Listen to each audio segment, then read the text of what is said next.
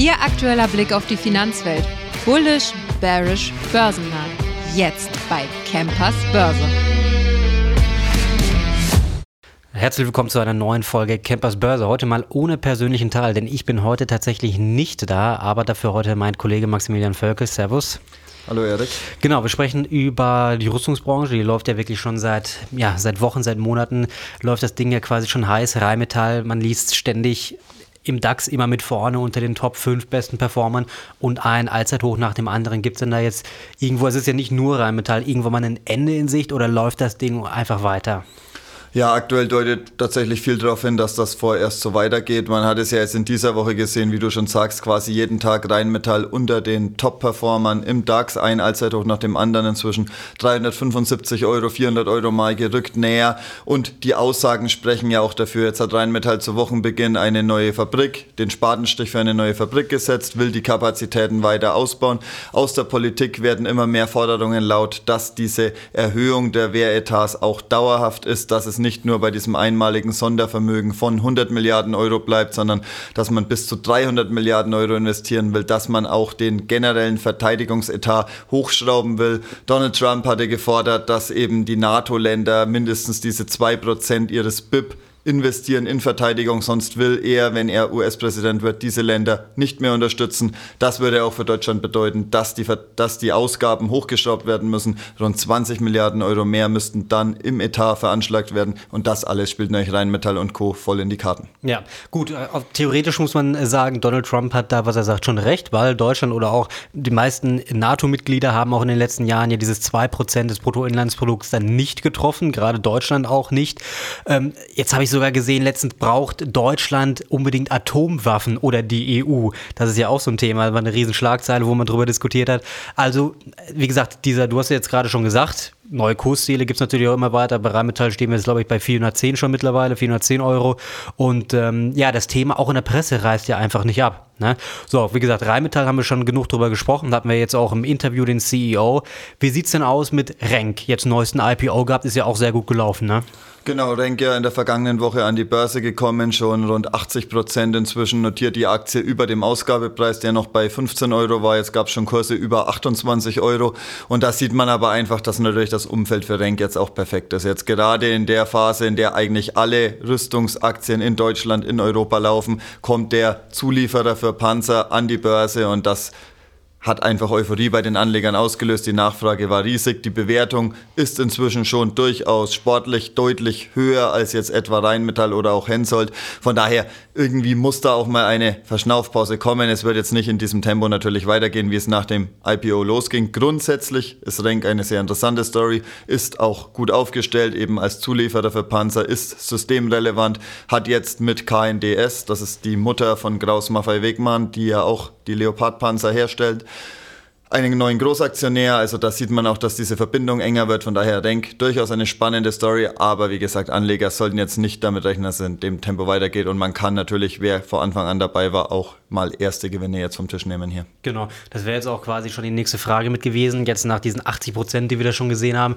jetzt auch schon mittlerweile vielleicht zu teuer für einen Einstieg? Oder sagst du, okay, das Ding läuft noch auf jeden Fall? Ja, es ist eben etwas schwierig. Grundsätzlich aktuell bei dieser Börsenstimmung, wie gesagt, Rüstungsaktien jeden Tag zwischen 3 und 5 Prozent im Plus. Da kann man natürlich nicht sagen, es ist jetzt vorbei. Also es kann schon sein, dass es noch weitergeht. So eine, vielleicht nennen wir es mal Übertreibung, kann natürlich auch noch weitergehen. Von daher, wer, wir hatten beim Aktionär kurz nach dem Börsengang schon geraten, man kann jetzt mal da mitspielen bei Renk, so im Bereich 19 Euro. Zu 15 Euro kam Privatanleger ja gar nicht an die Aktien, ja. da Triton das nur bei Finanzinvestoren platziert hat. Aber wer im Bereich 18, 19 Euro eingestiegen ist, wie gesagt, dann hat man immer noch jetzt auf dem Niveau 60 Prozent Gewinn etwa. Da kann man schon mal einen Teil vom Tisch nehmen und mit dem Rest einfach auf weiter steigende Kurse setzen, denn dann ist auch eine Konsolidierung nicht schlimm, falls es jetzt doch nochmal in den Bereich 23, 24 Euro zurückgeht, was jetzt kein Beinbruch wäre und auch durchaus realistisch ist, ehe es dann vielleicht wie bei den anderen Rüstungsaktien peu à peu wieder nach oben geht. Ja, wenn wir mal äh, bei Rüstung natürlich bleiben und dann schauen wir mal vielleicht ein bisschen in die USA, das haben wir schon lange nicht mehr gemacht, da fällt einem natürlich ein sofort Lockheed Martin, natürlich zum Beispiel dann auch. Ähm, Warum sehen wir da eigentlich nicht so einen Boom? Ich sag mal jetzt gerade in Deutschland oder die deutschen Werte oder in der EU, die laufen und laufen natürlich, okay, der, oder die großen Kriege, die sind jetzt natürlich eher hier bei uns in der Nähe, die Ukraine, gut, dann natürlich Israel jetzt im Nahen Osten. Das ist von der USA natürlich schon weit entfernt. Liegt es dann daran, dass jetzt die europäischen Staaten aufrüsten und dann eher natürlich auch bei deutschen, Euro, europäischen Unternehmen kaufen? Oder wie sieht das aus jetzt speziell auch mit Lockheed Martin? Ja, wie du schon sagst, die Diskrepanz ist sehr auffällig. Lockheed Martin oder auch Northrop Grumman sind eher im Bereich der 52 Wochen Tiefs, während die genau. europäischen, deutschen Aktien, aber auch Leonardo oder Kongsberg, die laufen, die gehen regelrecht durch die Decke. Und natürlich ist es etwas so, die USA haben in den vergangenen Jahren verhältnismäßig zu etwa Deutschland natürlich viel mehr in Rüstung investiert, haben hier immer wieder investiert. Deswegen waren lange Zeit Lockheed Martin und Co. auch die besseren Performer und das hat sich jetzt eben gewendet und diese geopolitischen Spannungen etwa in Europa, das sorgt natürlich jetzt für Angst in Deutschland und Co. Und hier wird jetzt darauf geachtet, dass man eben auch bei den heimischen Zulieferern mehr kauft oder bei den heimischen Herstellern. Und gleichzeitig hat jetzt zum Beispiel Joe Biden etwa mit Budgetkürzungen bei den F-35-Jets von Lockheed Martin angekündigt. Von daher, das erklärt schon diese Diskrepanz. Mhm. Und wie gesagt, das kann auch vorerst so weitergehen. Also für uns aktuell ganz klar die Favoriten in dieser Branche in Europa zu suchen, was ja eigentlich ungewöhnlich ist. In der Regel ja Wall Street-Aktien eher stärker als ja. die europäischen Pendants. In der Rüstungsbranche ist das aktuell anders. Rheinmetall, Leonardo, Kongsberg, das sind hier eher die Favoriten. Genau. Dann nochmal auf ein kleines Zitat vielleicht eingehen, was der CEO bei uns im Interview gesagt hatte. Die, äh, die Munitionslager in Deutschland von der Bundeswehr sind leer und mit leer meint er wirklich komplett leer. Es würde 10 bis 15 Jahre dauern, bis man das Ganze wieder auffüllt. Sieht es dann jetzt nur in der Sparte Munition so aus oder kann man sich da vielleicht jetzt auch, ich sag mal, mit Hinblick auf Rank Zulieferer, ja, der stellt ja jetzt nicht direkt die Munition her, wie Rheinmetall zum Beispiel, dass es da jetzt auch in Zukunft so weitergeht, auch vielleicht mit dem Blick halt auf 10 bis 15 Jahre. Natürlich werden wir da jetzt nicht so aus, äh, Ausgaben sehen, wie jetzt, dass man sagt, okay, die 100 Milliarden reichen nicht, wir brauchen schon 300 Milliarden in Deutschland, aber da wird bestimmt auch noch ein bisschen was an Kapital überbleiben. Ja, es ist sicherlich nicht nur Munition, auch bei gepanzerten Fahrzeugen, seines Panzers, seines sonstige militärische Fahrzeuge, ist die Nachfrage riesig. Hier ist der Bestand nicht da. Hier müssen Rheinmetall und Co. liefern. Aber natürlich ist Munition gerade bei Rheinmetall einfach ein sehr spannendes Thema, dass sich hier auch die höchsten Margen erzielen lassen. Hier sind Margen von über 20 Prozent möglich.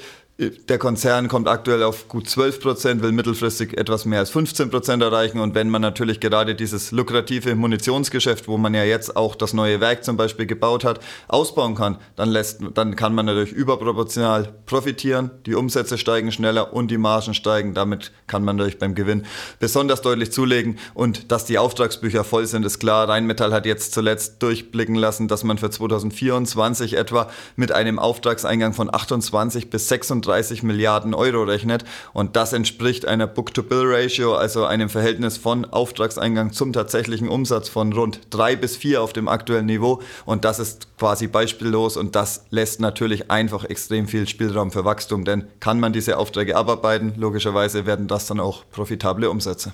Ja, dann würde ich sagen, vielen Dank für die Einschätzung. Sieht natürlich wirklich sehr, sehr gut aus. Rüstung auf Angriff, könnte man also so ja, könnte man sagen. Und äh, du hast ja auch einen Artikel jetzt im neuesten Heft oder im neuesten Aktionär, der ja gestern, äh, beziehungsweise wenn Sie das hören, vorgestern rausgekommen ist. Da geht es dann also, vielleicht kannst du noch mal ganz kurz das zusammenfassen, was die Leute da erwartet? Ja, genau. Wir haben das Ganze eben auch noch mal deutlicher beleuchtet, weil Rüstung ja aktuell einfach eine der Trendbranchen ist. Rheinmetall eben natürlich als das Aushängeschild in Deutschland. Auch noch mal einen kurzen Blick auf das Rank-IPO geworfen geworfen und dann auch noch den dritten deutschen Player Hensoldt kurz beleuchtet und die Mutter Leonardo, beziehungsweise nicht die Mutter, Leonardo ist ja mit knapp über 20 Prozent Großaktionär. Auf diese vier Aktien haben wir uns da fokussiert. Hensoldt war ja lange im Schatten von Rheinmetall. Hier lief es gerade im letzten Jahr an der Börse gar nicht mal so gut. Hat, die Aktie hat rund 40 Prozent vom Hoch im April korrigiert, aber in den vergangenen Wochen hat auch die Hensoldt-Aktie wieder in den Rallye-Modus geschaltet, notiert auch im Bereich der Allzeithochs, also auch ebenfalls spannend. Von daher, auf diese vier Aktien können Sie sich hier freuen. Ja, wenn Sie das interessiert, dann sollten Sie da natürlich sofort reinschauen. Das finden Sie natürlich auf deraktionär.de. Ich hoffe, es hat Ihnen gefallen. Wir hören uns Montag. Machen Sie es gut. Bis dahin.